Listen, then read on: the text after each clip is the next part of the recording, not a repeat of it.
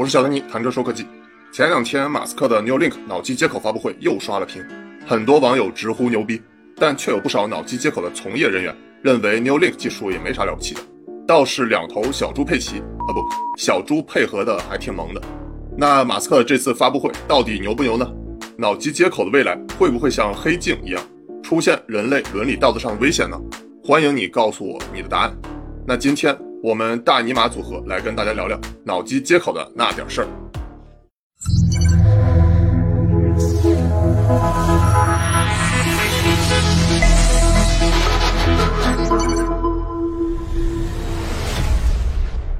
今天我们请到了。呃，电动艾玛还有大卫，关注我们的都是很熟悉了，然后我就不再介绍了。那其实之前我们跟艾玛和大卫聊的都是一些其他方面的主题，比如说自动驾驶啊、学习方法、职业路径啊什么的。然后其实艾玛和大卫对这个脑机接口是很早就接触的啊。我想问一下大卫，你是什么时候开始接触这个脑机接口这件事儿的？呃，这件事情要是回到在剑桥读研究生的时候了。实际上，当时这个东西不叫脑机接口，就是脑机接口实际上是好听的啦，就是说这是个锦上添花的东西。因为当时这个技术是其实是用来做雪中送炭的，比如说啊，主要是用来治疗这个帕金森症，让这个这个呃运动机能失去的人他恢复这个运动机能，所以才会对脑内植入这么一个 electro 呃这个电极，然后来恢复它可能百分之二三十的的这个运动机能。然后才做这么一个创伤性的实验，是这样来来想的，而不是上来就想我们说我们要让这个人的脑子跟外界多这么一个 link。那其实这这么想的话，你这个创伤也太大了。你为了多这么一个 link，你要你要做一个开颅手术啊？对，所以当时呢，就最早在一一年底、一二年初的时候接触的这个东西，然后呢，也研究了当时世界上主流的三家公司已经做出来的产品，其中。呃，有一家很厉害的公司叫 Medtronics，在美国，它其实就是做这个我们叫 Deep Brain Simulation，叫 DBS。呃，当时也没有 Neuralink 这些概念了，不是叫一个 link，它其实是是一个 simulation，就是在你的脑内插上两个我们叫 Micro Electro 微型电极，然后对你这个大脑内进行一个刺激，然后它其实是模仿你正常人的。这个脑电波的这么一个刺激，然后它来像一个那个心脏起搏器一样，它会模拟你大脑正常时候这个电极应该有的电流，哎，然后来让你把，比如说你是阿尔海默氏综合症啊，你是这个帕金森症，让把你原来死掉的脑细胞中的这个电流，把你帮你接上，然后去模拟这个电流，是这样的。倒是没有想过说要要把这个东西做成像现在大家想象的，好像是可以用脑子可以意念跟外界接触，没有，这个太锦上添花了。对，是的，Neuralink 这家公司成立也在二零一七年才成立。虽然很多这个大众啊接触到脑机接口这件事儿的话，那是可能通过 Neuralink 这个啊这家公司或者马斯克，但其实呃他绝对不是很早去做这件事，而且一定是刚开始这个技术一定是拿来做雪中送炭的，不是锦上添花的。对，是的。我看最近艾玛写了一本书啊，叫《火星人马斯克》。在做写这本书的时候，是不是你也采访过一些做这个脑机接口的一些相关的人？对，其实这个脑机接口它是分两块嘛，一块呢就是没有侵入性的，就不不用在脑子里面放一块东西，放一个植入物的。然后另一块就是要在脑子里面放植入物的。啊，它的那个危险程度，还有它可能就是潜在能给我们人带来的冲击也是不一样的。那我做的采访主要是就是围绕 Neuralink，在脑子里面放一块芯片或者放一个植入物的。其实，在就是这个。神经科学行业内，或者这个 BCI 吧，就是 Brain Computer Interface 这个行业内，大家对这样这个技术，大部分人是没有像马斯克，呃，那么激进、那么乐观的。他们很多人还是觉得，嗯，这个是一个相当不成熟的，而且可能没有办法。在十年、二十年甚至三十年内有突破的一项技术。对，实际上你看，如果医学界的很多突破，它不是来锦上添花的，它都是因为到万不得已了，说我们放弃保守治疗吧，我们来一个这个创伤性治疗吧，然后反而产生了一些重大的突破。啊，对，我是感觉啊，之前像 Elon Musk 做之前他那些，比如说包括 SpaceX 做特斯拉，其实。当时刚开始做的时候，都是大家可能对这个事情都不太乐观。像 Elon Musk，他比较牛的一点就是说，他可以把一堆聪明的人去聚集在一起，然后为了一个共同的使命。可能大家对这个使命本身是非常不乐观的，而且聪明人的话，反而大家的争议会更多。包括我看过之前马云的他一个访谈嘛，他就说，其实聪明人是互相之间最愿意吵架的，一些笨的人他是大家还目标还比较一致。所以我觉得他非常厉害的一处就是说，把一个大家可能不是特别看好的一个方向，然后找了一堆聪明人汇集在一起去共同做这件事情。包括这个发布会的话，那他其实他刚开始也说的说不是为了筹资啊，或者说最主要就是说要。去招募人才。我把他这个发布会完整的看完了，我先给大家讲一下，就是我自己的理解对于这个东西的先进性吧。就首先这个东西它是它首先是个植入性的产品了，就是跟这种非植入性的还是本质上有很大的区别的。那么。就是说，我们要做一个植入性的产品，它它这个跟脑子接触的这个 interface 实际上是一个电极，是一个微小的一个 electrode，长得像一个呃圆柱体这样的。其实这个东西随着纳米技术和材料学的推进，越细越小是越好的。为什么呢？首先，你这个越细越小，你对脑部的这个灰质这个创伤是最好的。其次，它它任何一个植入的东西，它其实都是一个类似一个钢体吧，也不能叫完全是钢体，它跟你这个脑子之间有个接触。所以你你越 rigid 就是越刚，你这个东西在脑内异物感是非常强的，所以这个就很考验啊材料学的这个发展了。然后还有一点就是，你这个电极跟脑部就算是再细的东西，你植入它也会有一个创面。然后呢，这个创面实际上叫做那个呃 peri-electro space，这个 space 会在脑子和你这个 electrode 之间啊形成一个创伤面，这个创伤面会有这个组织液渗出，然后这组织液又重新凝呃后来形成了一个新的新的一个一个一个 interface。那你这个 interface 和你这个 electro 之间呢，就会有这个我们叫 attenuation，你这个信号就被减弱了，所以一定要把这个电极做得非常非常小。那么这个电极小的话，其实是考验在纳米技术上，我们叫 nano fabrication，纳米制备了。比如说我们会用到呃这个最先进的叫做 electron beam，呃 physical vapor deposition，就是用来制备非常非常细的这个电极的。总之就是它这个产品让我看到，起码在纳米制备和材料学方面是有一个很大的突破。说完它这个这个电极，我们再说它怎么放进去。因为以前像 Medtronic 当时做这个 DBS，就是呃脑深度刺激的这么产品的时候，还是用的这个手术，就是说我们普通的人员做手术。他现在用了一个机器人，而且这个机器人上面还应该是有整个神经网络来去实时的去看哪个地方是血管，哪个地方不是血管，所以就可以把这个血管这个脑内的血管避免掉。这个也是一个。非常创新的做法，因为你你如果就是再厉害的外科手术，它其实也看不了这么细，它就不可能到这个微米级嘛。你你这个脑血管小都是小到微米级了，那它这样的技术其实就是相当于一个呃，我们把它理解为一个缝纫机。一个机械超级超级小的缝纫机啊，把这个呃 electrode 就是这个小小的电极，然后缝在你这个脑的这个灰质上面，这个也是一个非常非常创新的做法。还有一点就是它这个呃我们叫供电，因为之前呢这个脑内的这个我们叫 pacemaker，实际上是就是通过头皮先把这个线延出来，然后再放在你这个锁骨这个地方，因为你这个小盒子有点大，不可能经常换电池嘛，所以它把电池放大一点，就放在你这个锁骨这个这个窝这个地方了哈。这个 Neuralink 这回的做法其实是用了一个 induction，就是那它可以充电的。那这个想法就比以前要更先进，因为以前其实你不太允许我们换电，然后它会把这个头骨其实是 replace 掉了，就是消掉了一点，然后把这个像硬币大小的这么一个机器放在上面，然后把你这个头骨替换掉。这个也是很创新的一个做法。这样的话，其实因为之前我们在想这个电极找空间，你找谁要空间？你脑内就这么点，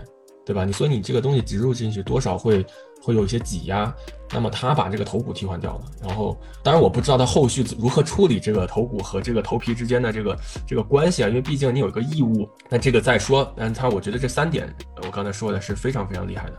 对，刚才大卫说的非常专业啊，然后我用小白的语言，我看理解对不对啊？首先我理解第一点就是说，它这个电极，大家看那个直播屏幕，就是像这一块的这个设备其实是做的越来越细，然后包括这个设备越来越小。我觉得这个是第一点，然后第二点的话是，它不是这个专门做了一个呃机器人嘛，那个类似的那种，把这个设备放到脑子里头来，把它的自动化做的会越来越好，这是第二点啊。然后第三点的话，就原来他说这个设备基本上是放在这个锁骨这块，但现在是逐渐的把它有用更新的方式放在这个耳朵后边，然后这样的话植入到这个头皮里头。对，我不知道大卫差不多的。因为早期的 DBS 都是要放一个 pacemaker 在在锁骨上，所以说从从从头皮到耳后沿这么一根线出来，那个创伤性还是很大。然后它这样的话，我看这个创面就小很多了，而且可以多放，就是放好几个。对，我我我提出一个像赛亚人一样。对，是的。我我提出一个不大一样的观点，就是我其实今天找了也是五个现在还是从业者的嗯大咖来聊，但是他们给我的观点还跟我本来理解的观点还挺不一样的。他们觉得这次 Neuralink 展示出来的技术成就并没有我们。想象的那么惊人，然后他们告诉了我两个，就是可能比这个 Neuralink 更先进的技术，一个就是在零八年，就是十十二年前了，已经能够做到让猴子用意念去控制这个机械臂的研究。然后二零一四年还有一个比较震撼的，就是那个截瘫的一个男人在巴西二零一四年世界杯开幕踢出了第一球。那他们觉得这个其实那个技术含金量一点都不比 Neuralink 低。那如果说这次真的有展示什么价值的话，其实更多的是工程上或者说是商业上的。嗯，他们就觉得这个工程上，嗯，可以看到的，嗯，比较大的价值就是呃，刚才大卫也说了，就是这个无线感应充电，它能够就是用 wireless 的方式，而且把那个植入设备做到那么小。其实，在工程的难度是非常大的，因为我们之前看到的这这种脑机结合，都是无论你是啊侵入性的还是不侵入性的，都是要结合各种插线，而且都是要比较大的仪器。这个产品是其实是在脑皮层，就是说跟呃之前我们说创伤性治疗阿尔海默氏和那个帕金森症的那种还不太一样，因为那个其实是插了一个差不多呃三到五厘米的这么一个。一个锥体，因为这个控制运动的其实是在下丘脑下面，我们叫 STN，我忘了这个完成全称是什么了，好像叫 subthalamus nucleus，好像是这个词啊，STN，STN 实际上是控制我们大部分运动的，当然还有别的 nucleus，就是这些小的核，这些小的核和你这个皮层之间的这个通信关系，其实上是很重要的，就是说我们这个呃人的 movement，还有一些 disorder 是这个通信关系之间出现了错误。所以呢，当时的产品都是在想怎么把死气死去的这个细胞，呃，给它替换，就是说，因为它死掉了，已经没法再复生了，所以你只能用这种方法把它再连接在一起，然后再模拟它的这个电信号。所以它马斯克这个产品啊，实际上是在在大脑皮层的。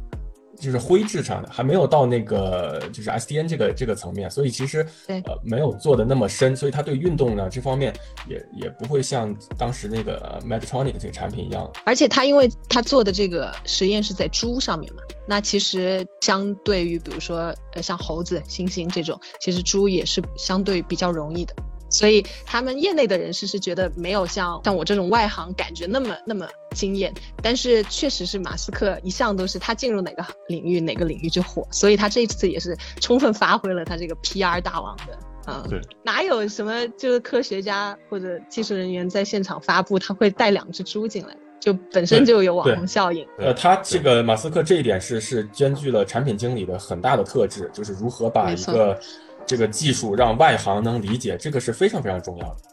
没错，而且还有就是它有很多陈述，其实你真的就是呃细究下去也不是特别严谨的。那如果你是这个真的神经科学家来做这个呃汇报，他肯定不能这么凭空说，也不可能就是用这么短的实验和观察时间做这个判断。还有就他一上来他就说我们这个技术以后是可以帮助。残疾人啊，包括就是那些呃聋聋的、哑的，还有抑郁症的各种，嗯嗯，去来进行治疗。但其实内行人就知道，在脑控制方面。运动的控制是比较容易的，然后才到感官上的，然后就比如说恢复记忆力啊这种，其实还是离我们太远太远。但他作为作为钢铁侠，他他这么说出来，就好像感觉所有的都是能够一步到位的。他当时他做这个产品，就说是因为有了技术上的重大突破。所以实实际上在呃两年以前他说这个话的时候，我们当时我就想说到底是哪方面的重大突破。所以他昨天发布的这个东西，我在想还是有一些。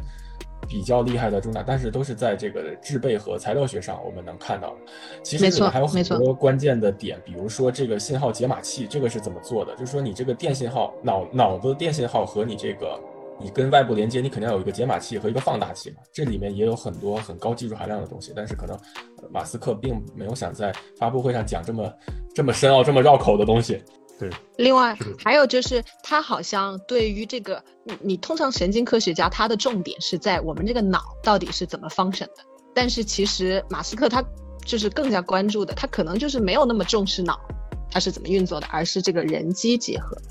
所以他也更加强调工程上面。我看他那个 Neuralink 的招人的时候，也是更重视那种应用的 engineer 的人，对而不是这种可以不对导有了解，你只要会工程就可以去投简历对的。这所以个肯定也这个发是一个布会完事噱头了儿以后，。其实舆论分成两派嘛，然后基本上是争议还挺大的。就像搞科研啊、搞研究这些，其实是对这个很不屑。然后，但其实是搞工程啊、搞商业、搞 PR 这些的，其实是觉得哇，就这牛种马斯掰哄哄，克牛逼，对对对对这个肯定他他肯定要这么说啊，就是我们做自动驾驶招人的时候也说，你不用对车辆工程有任何了解，进来再培训呗，对不对？OK，工这个招聘套路了是吧？这肯定是因为你不能上来把把别人吓着啊，就是说，嗯，你任何一个新产品啊、新事物，你在招人的时候，实际上避免说让外界对这个东西也也是看得过高，一下子一下子吓退了。所以像这次如果说真正炫酷程度，它不是这个最炫酷的，甚至之前还有更炫酷的，比如说我看有这个让猴子能这个植入芯片，能打出这个 to be or not to be this question，还有甚至去通过这个脑机接口进行这种无人机竞赛、大赛什么的。但其实整个就是他做完这个发布会。对这个普通大众的影响力，或者是在对去宣传、去招聘，其实这一点的话，他是做的是非常好。